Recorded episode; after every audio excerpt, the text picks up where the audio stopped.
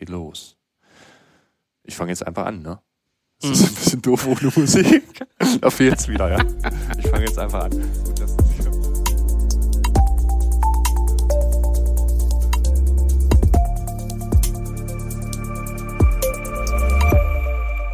Hallo und herzlich willkommen zum Focus on DevOps Podcast. News. Ja, das ist unsere erste News-Folge. Moin, Enrico. Hallo, Volkmar. Na? Alles gut?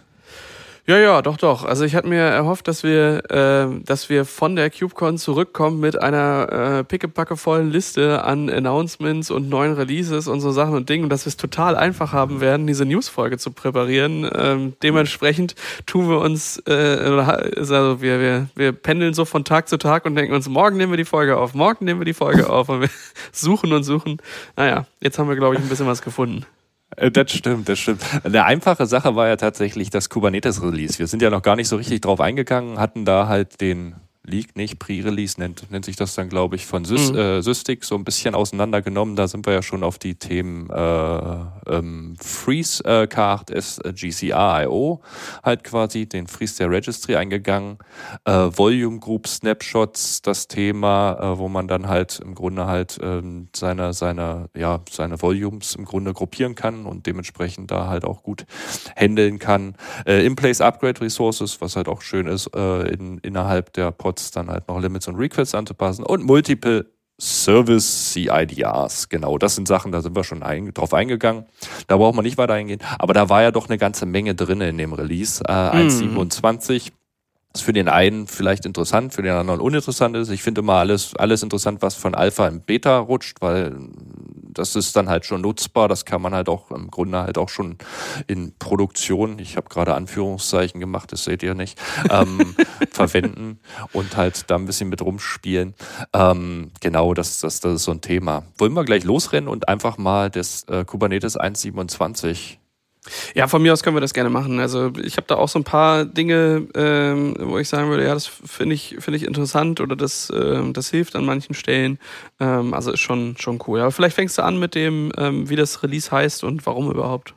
Genau, damit kann ich anfangen. Genau, äh, Chill Vibes heißt das, äh, das Release und hat als Logo ein Faultier. Das bedeutet, also, das bedeutet, also ich habe ja schon gesagt, da ist eine Menge drin. Das bedeutet nicht, dass die sich jetzt alle irgendwie äh, gelangweilt haben und nichts getan haben. Nein, ähm, das hat tatsächlich eine Geschichte. Das kann man auch auf äh, der Kubernetes IO-Seite, da gibt es einen Blog-Eintrag, also zu dem Blog, zu dem klassischen Release-Blog gibt es, glaube ich, einen einen kurzen, kurzen Absatz zum Faultier und der Bezeichnung.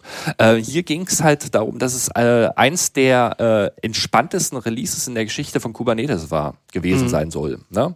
Also das, das hat so den Hintergrund, normalerweise hast du ja dann halt irgendwann mal den, diesen Freeze, ja, wo, wo dann halt im Grunde halt nichts mehr eingestreut wird. Und dann gibt's halt Ausnahmeprozesse, die natürlich, ja, wenn dann halt noch jemand um die Ecke kommt und sagt, ach, ich habe hier noch, äh, können wir das noch nicht noch, noch mit reinbauen, dann gibt's da so einen Ausnahmeprozess Prozess, wie klassisch, das ist in der Entwicklung, glaube ich, halt normal oder in der IT sowieso normal, ähm, genau, wo die Leute dann halt noch was einsteuern können. Und das war nicht. Es gab nichts. Also es gab tatsächlich keine Ausnahmeeinreichungen.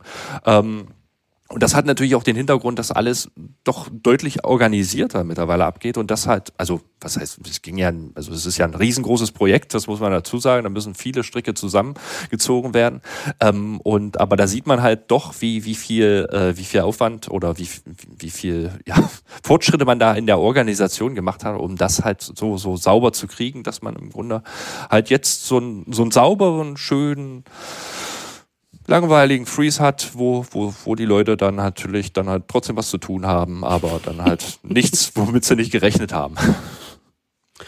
Ja, also für mich ist das auch so eine Sache, die, ähm, die, also die Community sagt ja immer sehr, dass sich hier viel bewegt und dass da viel äh, Probleme halt auch irgendwie mit drin sind, aber ich glaube, äh, spätestens seit letztem Jahr ist klar, dass halt äh, Security und Stabilität ähm, so die, die wichtigsten Sachen sind. Also deswegen auch gar nicht so schlecht, dass man sich auf die Sachen konzentriert, wo es halt wirklich naja, dem Projekt hilft, eine bessere Stabilität zu kriegen, statt immer mehr und mehr äh, Features reinzuschmeißen, die dann vielleicht doch keiner nutzt. Dafür ist dann vielleicht auch das Ökosystem mittlerweile da, die Features on top zu bauen, die Kubernetes dann als Baseline irgendwie, ähm, naja, als Plattform liefert. Ne?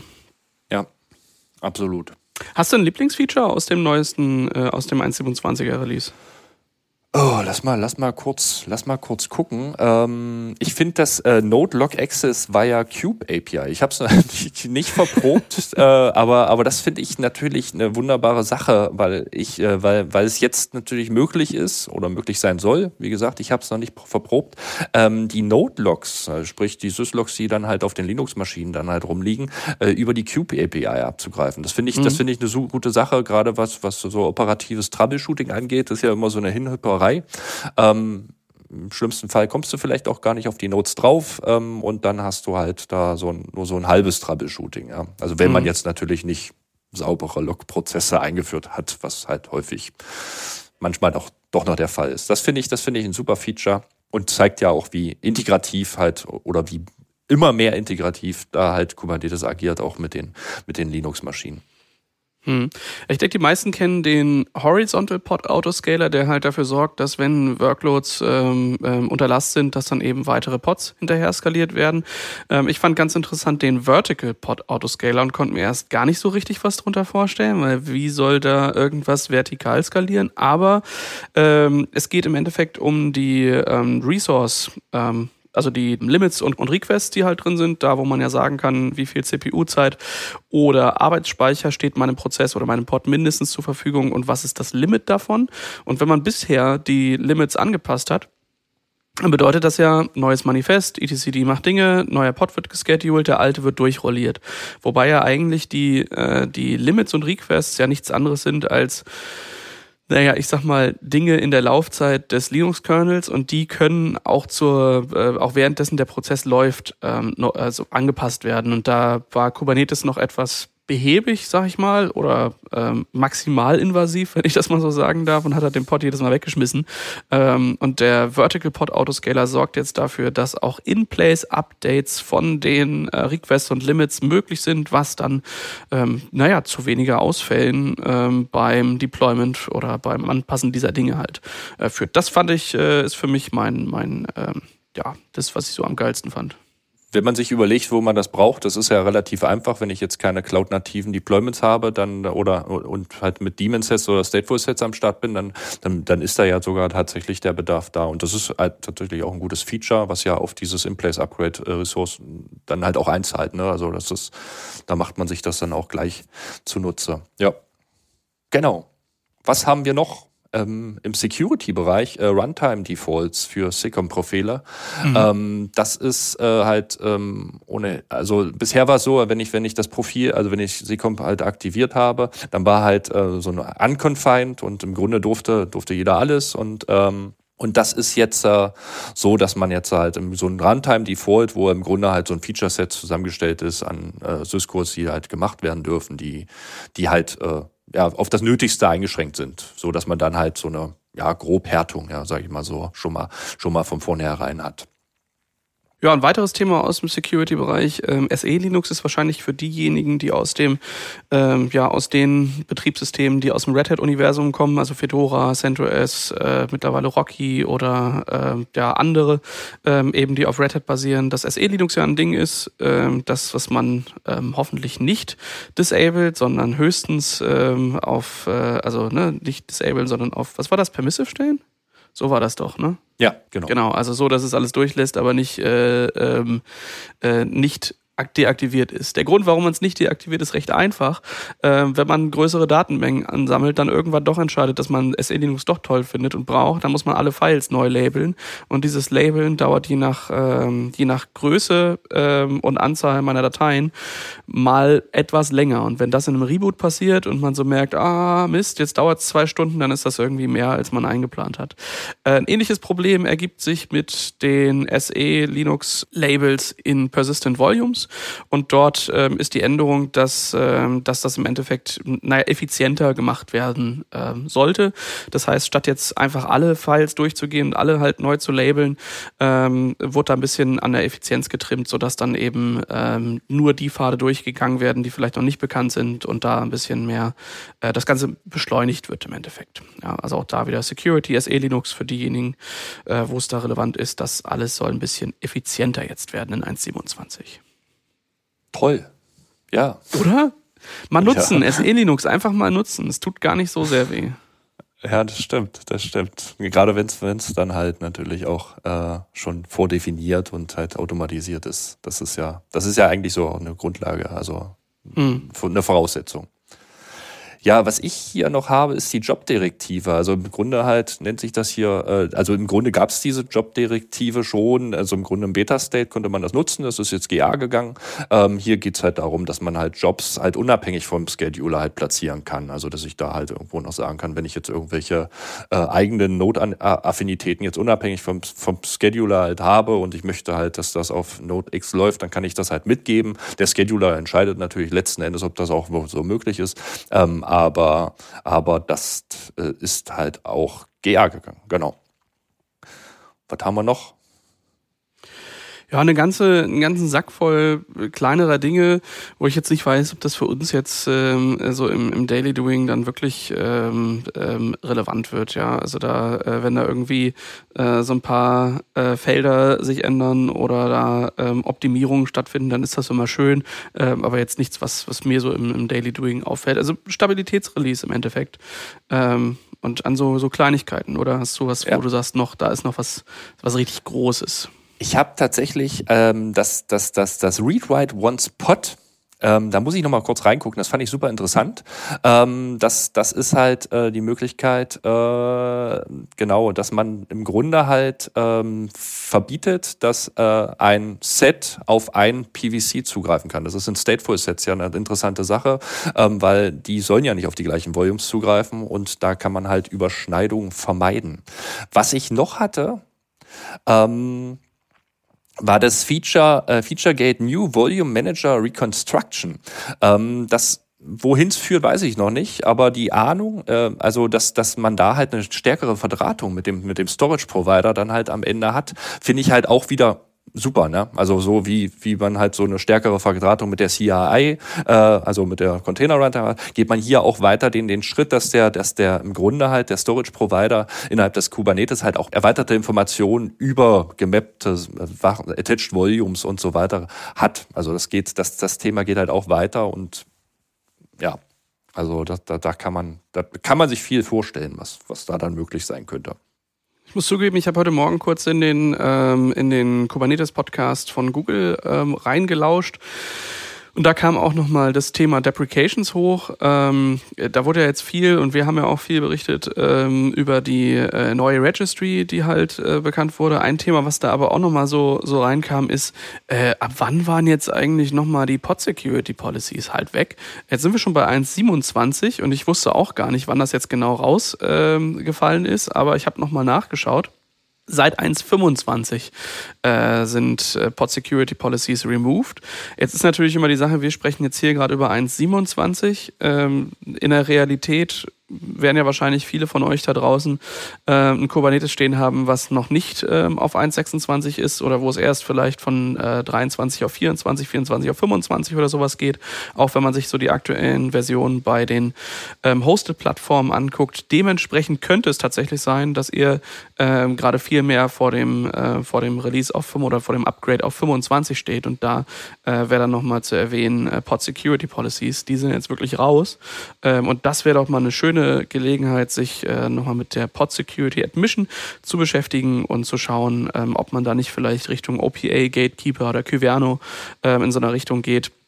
Ähm, weil, naja, Pod Security Policies sind raus und das äh, hatte ich gar nicht mehr so richtig auf dem Schirm. Also ich hatte schon auf dem Schirm, dass sie deprecated waren, aber welches Release konnte ich dann auch nicht sagen. Nee, das stimmt. Also das, das ist auch tatsächlich richtig gut, dass es nochmal erwähnt wird, weil jetzt fällt einem das wirklich auf die Füße. Also ich, ich persönlich bin jetzt schon zwei, drei Mal drüber gestolpert und es ist ja immer so, du bist immer so zwei, drei Releases sowieso dahinter. Ähm, nicht, weil man langsam ist, sondern weil Dinge gut abgehangen besser funktionieren.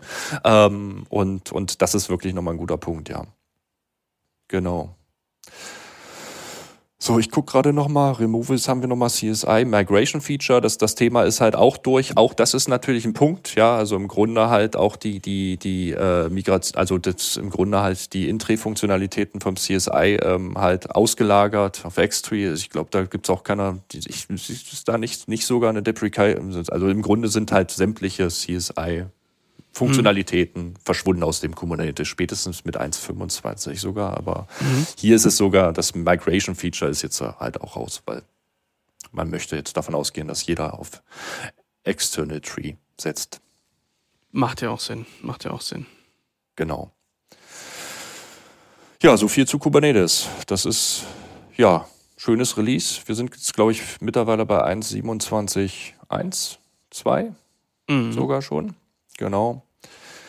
Und schauen wir mal, was da jetzt noch so kommt wo wir gerade so bei Kubernetes Releases sind, äh, wir haben ja drei Major Releases im Jahr und dann ähm, so ungefähr die einjährige Supportbarkeit bei den meisten ähm, Herstellern da draußen. Ähm, da fand ich es interessant, dass Microsoft announced hat, dass sie für die Managed ähm, ähm, AKS Cluster ähm, einen Versionssupport von zwei Jahren geben wollen. Also da fangen jetzt so die ersten Sachen an, wo es dann auch bei den Managed-Umgebungen längeren Support geben soll. Finde ich eine schöne Sache. Ich bin aber trotzdem so ein bisschen zwiegespalten, äh, ähm, ob ich das so sehr gut finde. Ähm, Im Sinne, weil, ähm, wenn wir jetzt überlegen, zwei Jahre Support, drei Releases pro Jahr, dann sind das sechs Releases und ich sehe so ein bisschen auf uns zukommen, dass dann, ähm, dass es dann am Ende des zweiten Jahres irgendwie eng wird und man dann auf einmal sechs Versionsupgrades ähm, komplett durchziehen muss. Und das ist. Äh das ist, das ist genau das, das hatte ich am Wochenende jetzt tatsächlich erst diese Arie, dass ich dann halt über sechs Versionsupdates, äh, es war zum Glück halt keine produktive Umgebung und mhm. die Lösung war am Ende auch wirklich zu sagen, äh, nee, ich mache neu. Ich mache jetzt neu. Das ist, das ist halt so viele Sprünge. Man, also ich glaube, es, es, es, wird sich, es wird sich nach und nach. Also wir haben jetzt gerade in den letzten sechs Releases haben wir natürlich eine Menge drin. Ingress ist rausgeflogen. Wir haben die Pod Security Policies, Intree, Xtree, äh, CSI Pro. Das sind halt doch sehr, sehr starke, sehr starke Änderungen, die da halt mit drin sind. Und da stolpert man wirklich von eins zum anderen und ähm, das, das kann einem natürlich schon mächtig auf die Füße fallen. Ich glaube aber, dass wir mittlerweile auch so an so einem Punkt sind, wo natürlich diese, diese wirklich äh, intensiven und strukturellen Änderungen innerhalb von Kubernetes doch einiger, also das ist mein, mein ja klar. Ich sag mal, ja, abgeschlossen sind. Man weiß nie, wohin es führt und Kubernetes ist ein äh, dynamisches Produkt, was sich natürlich auf, auf die Belange der, der oder auf technische Notwendigkeiten fokussiert und dann kann natürlich alles sein, aber ich glaube, wir sind da halt schon an einem, an einem gut gefestigten Punkt, wo man dann halt auch notfalls mal drei Releases überspringen kann. Ne? Oder sechs. Ist schon richtig. Ähm, ich finde bloß, dass halt der, der, der Long-Term-Support, der sollte nicht dazu führen, dass man sagt, komm, wir, äh, wir bleiben jetzt auf dem Release für die nächsten zwei Jahre, sondern dass man vielleicht sagt, ja. okay, wir, äh, also uns ist Stabilität wichtig, deswegen nehmen wir ein abgehangenes Release, aber äh, versuchen jetzt vielleicht nicht länger als ein Jahr hinterher zu bleiben und gewöhnen uns dann an einen regelmäßigen Update-Zyklus, statt ähm, einfach zu sagen, ja komm, ist noch eh zwei Jahre supported, äh, was soll in zwei Jahren schon passieren? Äh, wir kümmern uns erstmal um andere Dinge. Dinge. Also einfach, dass, dass Upgrades eben ein, ein fester Bestandteil vom Platform Engineering sind, ist, glaube ich, allen klar. Ähm, und diese ähm, LTS-Releases laden dann natürlich dazu ein, zu sagen, ja komm, dann bleiben wir jetzt auf dem Release und dann äh, tragen wir das weiter und dann vergeht halt Zeit doch schneller, als einem lieb ist. Haben ja jetzt auch schon wieder äh, Mai, Mitte, Ende Mai aktuell, ja. Äh, das hätte ich jetzt auch nicht gedacht, dass das Jahr schon wieder so weit vorangeschritten ist. Und so ist es dann natürlich mit Kubernetes Releases auch. Schwuppdiwupp ist dann irgendwie äh, drei, vier Releases schon wieder vergangen. Ähm, und das ist dann eben äh, etwa. Also nichtsdestotrotz, ich finde es halt schön, dass es passiert. Gleichzeitig äh, sehe ich da äh, Legacy Cluster auf uns zukommen. Irgendwie sowas. Ja. Wobei, in, dem, in der Nutzung kann es vielleicht doch das Ding sein, ich stelle da jetzt ein Cluster hin, schmeiße da meine Anwendung drauf und nach den drei Jahren äh, schmeiße ich dann einfach, äh, gehe ich auf einen anderen Cluster oder so. Ja. Ist ja im Grunde halt alles dynamisch. Und ja, ja. Mal gucken, mal gucken, wo das hinführt.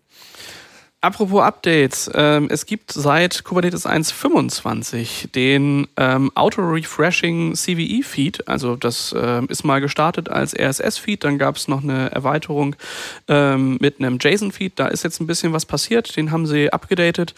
Ähm, da gab es ein bisschen Kritik, weil der, äh, der JSON-Feed nicht äh, den JSON-Feed-Specifications entsprochen hat und da haben sie ein bisschen ähm, dran gearbeitet, dass das halt äh, besser wird. Also worum geht's? Es gibt einen ähm, ähm, innerhalb des Kubernetes-Projekts einen ähm, RSS oder JSON-Feed, wo man halt die aktuellen ähm, offenen CVEs für die entsprechende Version ähm, sich halt ähm, ziehen kann oder da halt äh, sich das abonnieren kann und sehen kann, was da halt los ist.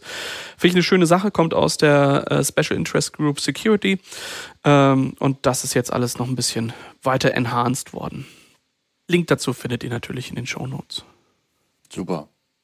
So. Also wenn du nichts hast, ich habe noch ein Thema. Ich, über, ich, ich gucke, ich gucke gerade jetzt. Ich, äh, ja, nee, hau raus. Wir haben uns ja letztens über äh, KubeVirt unterhalten.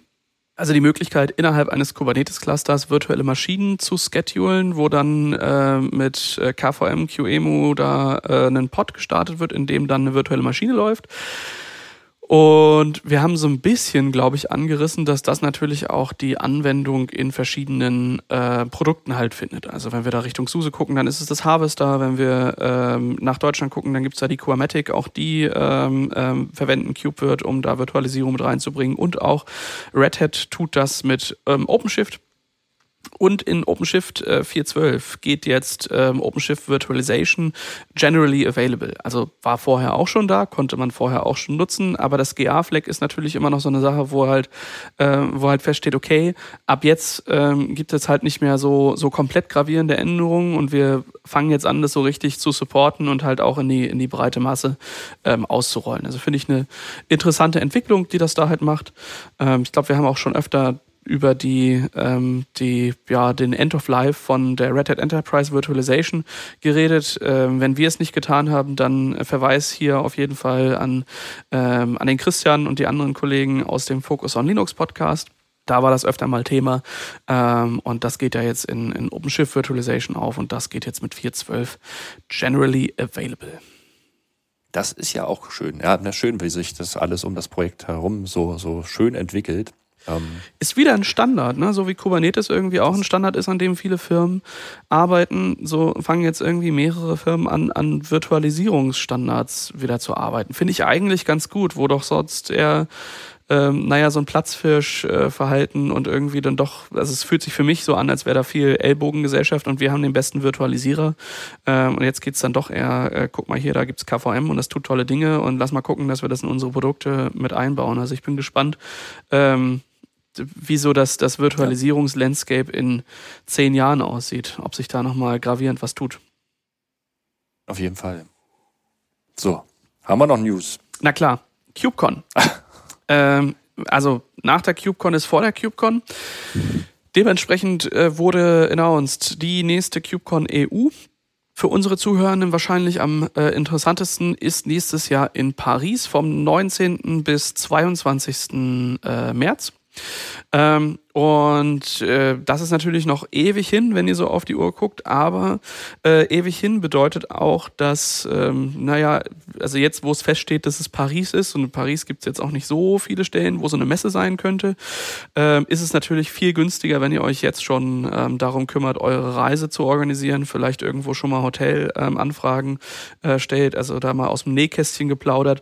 Ähm, wir haben das äh, letztes Jahr bei uns genauso gemacht, dass wir auch für eine größere Gruppe ja schon vorreserviert haben, ein größeres Kontingent angefragt haben. Das kann man dann meistens auch noch äh, stornieren, wenn es weniger werden oder irgendwie, ich sag mal, anpassen, so drei Monate vor dem Event. Aber ähm, es sichert halt die Preise. Und äh, wenn man sich überlegt, äh, sei es auch nur ein Team von fünf Menschen, die da hinfahren, ähm, dann ist es schon ein Unterschied, ob man jetzt so äh, um die 90, 95 Euro pro Nacht pro Person bezahlt oder ob das halt mal schnell 600, 700 Euro pro Nacht pro Person halt sind.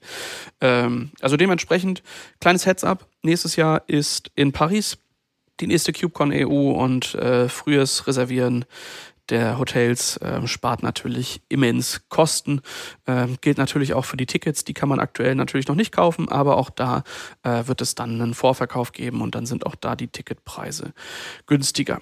Ja, dieses Jahr haben wir dann noch die KubeCon in ähm, in North America, die ist in Chicago. Und ähm, das habe ich mich auch schon gefragt, ähm, ob wir eigentlich überhaupt mal wieder eine in, äh, in Asien sehen werden. Und da ist tatsächlich äh, in Shanghai.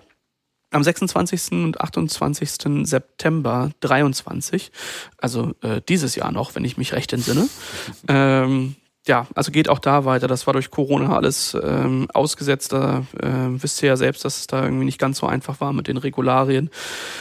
Findet jetzt aber auch wieder statt. Finde ich eine schöne Sache. Ähm, war ich noch nie. Ich überlege immer mal, ob, ob, nicht auch der, der, also wie anders eigentlich so eine CubeCon in, ähm, äh, ja, in, in China zum Beispiel ist. Ja, das ist tatsächlich, wäre mal eine Erfahrung, ja. Ähm, wo wir gerade bei Veranstaltungen sind, habe ich tatsächlich noch eine Veranstaltung, die Container Days, die vom 11. bis 13.9. jedes Jahr, in, also nicht jedes Jahr um die Zeit, aber jedes Jahr in Hamburg stattfinden. Ähm, genau, das, das wäre halt ähm, die deutsche Veranstaltung, das, das, das größere deutsche Pendant, nein, Spaß, ähm, genau. Zu diesem Thema. Ist so wie CubeCon, nur besser. Nein, aber ist schon cool. Äh, ist in Hamburg, sind wir auch da, haben wir ja schon, schon ich glaube, Anfang des Jahres, als wir mal so die, ähm, die Events mal auseinandergenommen haben, auf denen wir so sind. Ähm, da werden wir auch wieder vertreten sein. Was natürlich auch für euch, äh, also wenn ihr mal irgendwie Hallo sagen wollt, Container Days äh, ist eine, eine schöne Gelegenheit, genau das zu tun. Genau. Ich bin nicht da, ich habe Urlaub. Aber ihr könnt den Enrico grüßen. Du hast Urlaub. Dann bin ich da. Dann, dann bin ich da. Genau. Guck mal, jetzt auch, dass der, der, ich bin jetzt nächste Woche, doch nächste Woche ist äh, Red Hat Summit, also Aufnahmedatum heute 17.05. Äh, nächste Woche geht's dann nach äh, Boston zum Red Hat Summit. Ähm, da werde ich mit dem Christian dann ähm, über die Messe tingeln und mit dem äh, im Linux-Podcast nochmal ein paar äh, Episoden auch aufnehmen. Mal gucken, ob es vielleicht auch hier einer reinschafft. Sehr schön. So, haben wir noch Neuigkeiten? Ja. Ähm, das gibt's doch nicht. Ich habe da, ich hab da noch was angeliefert. ja. Ganzen Sack voll. Ähm, für die Projekte, die in der CNCF sind, also da gibt's ja das äh, Incubate, nee, was war das? Sandbox, Incubating und äh, äh, Graduated. Graduated. Genau. Ähm, das sind ja die drei Level in denen sich solche Projekte befinden. Und gerade für die, die graduated sind, ähm, steht natürlich an, dass die auch regelmäßigen ähm, Audits unterliegen. Das äh, kann mal Software Security sein, das kann organisatorisches bedeuten, das äh, ja, sind an verschiedenen Stellen eben Qualitätswerkzeuge, wo die CNCF ansetzt und natürlich auch Budget zur Verfügung stellt, damit ähm, naja, die Qualität der Produkte halt ähm, sichergestellt wird. Ein solches Software Supply Chain äh, Security Assessment hat stattgefunden für Prometheus und Argo CD. Ähm, die werden ja dann nach dem ähm, dieses SLSA, ich glaube Salsa nennen die das gerne in der Community. Da gibt's so verschiedene Level ähm, die ähm, ja, sind die beiden Projekte durchgelaufen. Ich habe es mir jetzt nicht im Detail angeguckt, aber wenn ihr ähm, da draußen seid und Prometheus äh, und oder Argo einsetzt, ähm, dann könnt ihr mal in die Shownotes schauen. Da stehen zum einen Informationen über diese ähm, ja diese Supply Chain Security Assessments und auch die Ergebnisse der beiden Projekte. Finde ich eine schöne Sache.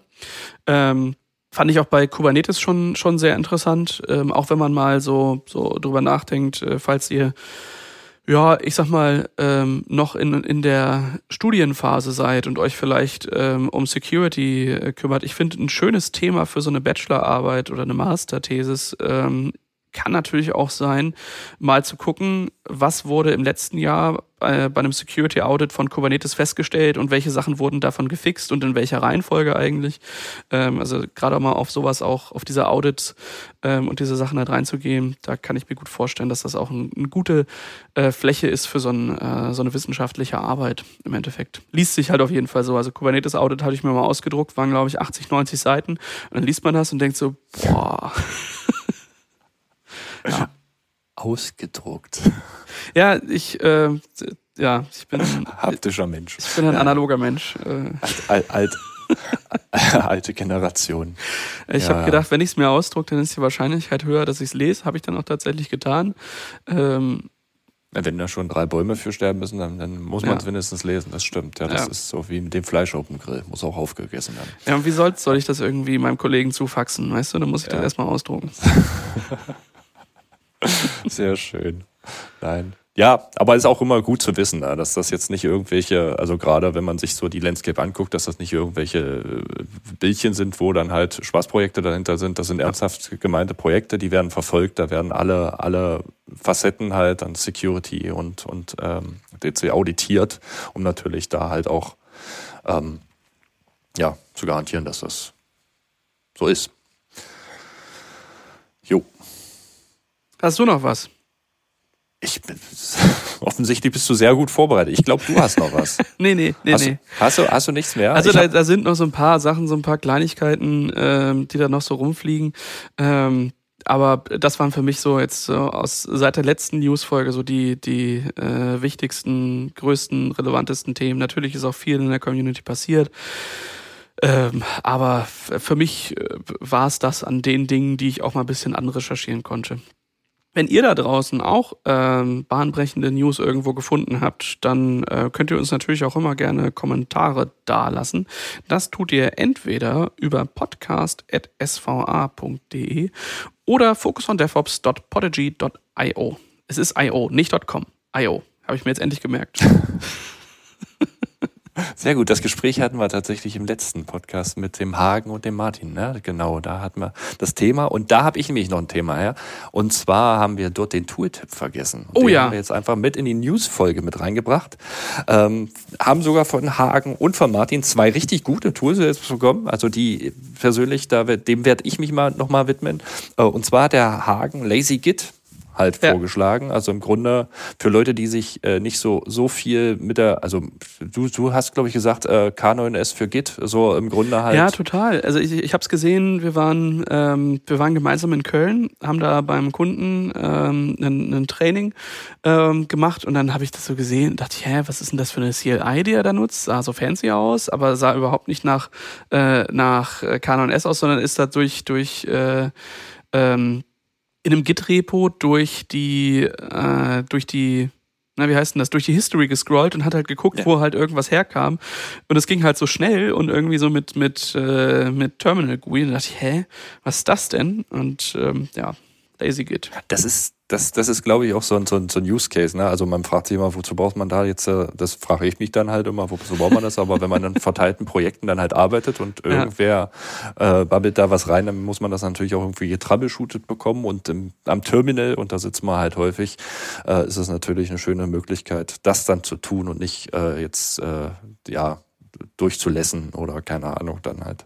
Das ist sehr cool. Gucke ich mir auf jeden Fall auch nochmal an. Genau. Und der Martin hatte Starship als äh, im Grunde so ein Terminal-Plugin. Ähm, ich glaube, es ist so ein bisschen aus der Not, weiß ich nicht, ob es aus der Not entstanden ist, für, für Windows-User, die halt kein äh, OMaSesh äh, nutzen können, ähm, dass die dann halt da eine Möglichkeit haben, ihr Terminal dann halt im Grunde präpariert und mit allen bunten Funktionen, wie man da so braucht, ähm, nutzen können. Ja, also weiß ich nicht, ob das jetzt so, so ausschließlich für, für Windows-User ähm, Ist halt es, kommt. ist es nicht? Ist Nee, es nicht? also ich wollte mir eher so- tatsächlich für Mac auch nochmal angucken. Ne? Genau, also es ist halt wirklich Cross-Plattform. Äh, was ich mir nochmal angucken wollte, ist, wie lange es das Projekt eigentlich schon gibt, weil ich glaube, ähm, dass wir halt irgendwie, ähm, also ich weiß nicht, als, äh, als ich so das erste Mal mein, äh, mein Terminal so fancy eingerichtet habe, wo man dann irgendwie, wenn man regelmäßig äh, irgendwo Demos macht oder Sachen zeigt, dann ähm, wird die Qualität dessen viel besser, wenn das Terminal äh, mit Emojis versehen ist. So dachte ich zumindest. Äh, bin da auf die Oh My Z-Shell ähm, auf das Projekt gestoßen und das macht das halt ganz gut mit dem iTerm 2 ähm, unterm Mac. Hab dann aber auch gemerkt, dann hast du halt iTerm und es gibt's halt bei Windows nicht, aber bei Windows gibt's ja die, das Windows Subsystem for Linux und das ist eigentlich auch ganz cool. Da gibt's dann aber auch wieder tausend verschiedene Terminal-Emulationen und das dann so hinzukriegen, dass du äh, die Features auf verschiedenen Betriebssystemen dann ähnlich hast, ist dann doch ähm, einigermaßen müßig. Und ich glaube, ähm, dass das Starship-Projekt da etwas äh, später gestartet ist als das Oh My Z-Shell-Projekt. Und dementsprechend, äh, vielleicht ist es das, was man heute nimmt, ähm, oder eine neuere Alternative, die dann doch ein bisschen fancier ähm, um die Ecke kommt. Ja, auf jeden Fall.